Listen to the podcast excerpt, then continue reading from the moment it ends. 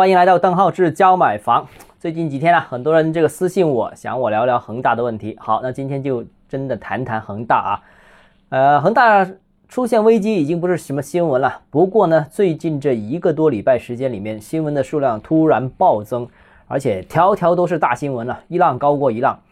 呃，已经超过了恒大地产的范围，甚至是波及了金融、波及了互联网和造车等等，几乎是恒大全链条都受到了波及。十三号晚上啊，恒大称负面报道已经严重影响了消费者的潜在购房信心，预期九月份销售持续大幅下滑啊，将导致集团的销售回款持续恶化，进一步对现金流及流动性造成巨大压力。呃，稍早之前，其实恒大还公布了恒大财富的兑付方案，这个很大量都是没办法以现金形式兑付，当然它有一部分现金兑付，但没说比例。估计是多数都很难有现金兑付，如果能兑付，就不会出现现在这种情况。全国各地都都有人在担心这个问题，那所以呢，这个可能更多的是以实物，当然实物什么情况现在就不知道，大家拭目以待，继续吃这个瓜。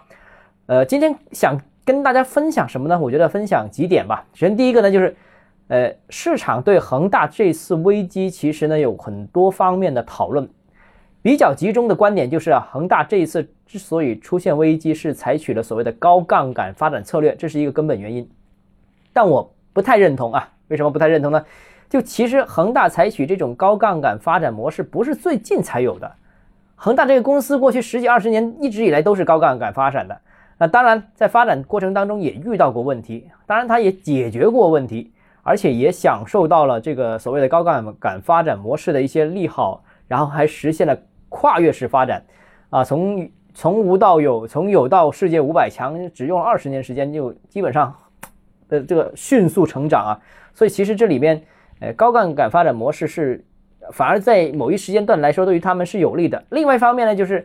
呃，高杠杆发展模式也不单指恒大一家公司在采用，现在国内的大多房地产企业都是高杠杆。为什么呢？这个和高周转的这个发展思路是有关系的。这个也跟房地产是资金密集型行业是有关系的，这个我们不深入解释啊，反正就其实这个原因是不对的，因为很多人都是这样啊。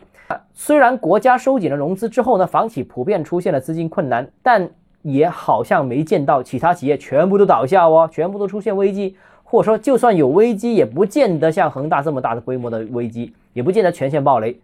或者说只能说高杠杆发展模式是恒大走到今天的一个。根本问题啊，长期存在的一个根本问题，但不是诱因啊！我强调不是诱因，这一次到现在为止是有一个很重大的诱因的，也不是最近这一段时间恶化的主要原因。其实之前我们已经听说恒大有危机很很长时间了，为什么最近这两个礼拜突然爆发了这么多东西呢？我觉得有其他原因。那么这个就是我接下来跟大家分享的这个我个人认为的一些观点呢。呃，恒大其实监管不足，我觉得这个是现在目前来说。我认为的一个其中一个比较大的一个问题，因为在这次危机爆发的开始的时候呢，只是恒大的地产业务，但后来呢又涉及了新能源汽车啊、金融啊、互联网等等等领域。其实恒大所有业务现在好像都有问题，所有项目、所有的领域都出现了资金危机、兑付危机，都出现了资不抵债的情况。这里明显就有一些前期监管不足的问题，这不是某一个领域监管不足，是。每个领域都都有监管缺失，就面对一个超大型的这个企业，方方面面的监管可能都有一些缺位的这样一个情况。那很普遍的情况就是，多数领域放任其融资，啊，超常规举债经营，长期隐瞒真相，而且公司内部、项目内部缺乏实质性的独立经营的一个结果。呃，说是各个板块啊独立运营，但实际上啊里面很多关系是错综复杂的啊，也没人管啊。所以呢，之前已经有一些呃网友爆料说，这个恒大旗下的某一些楼盘被购房者呃这个投诉，发现这个钱打进账户不是打进恒大的这个项目的监控账户，到了其他这样账户，这里面也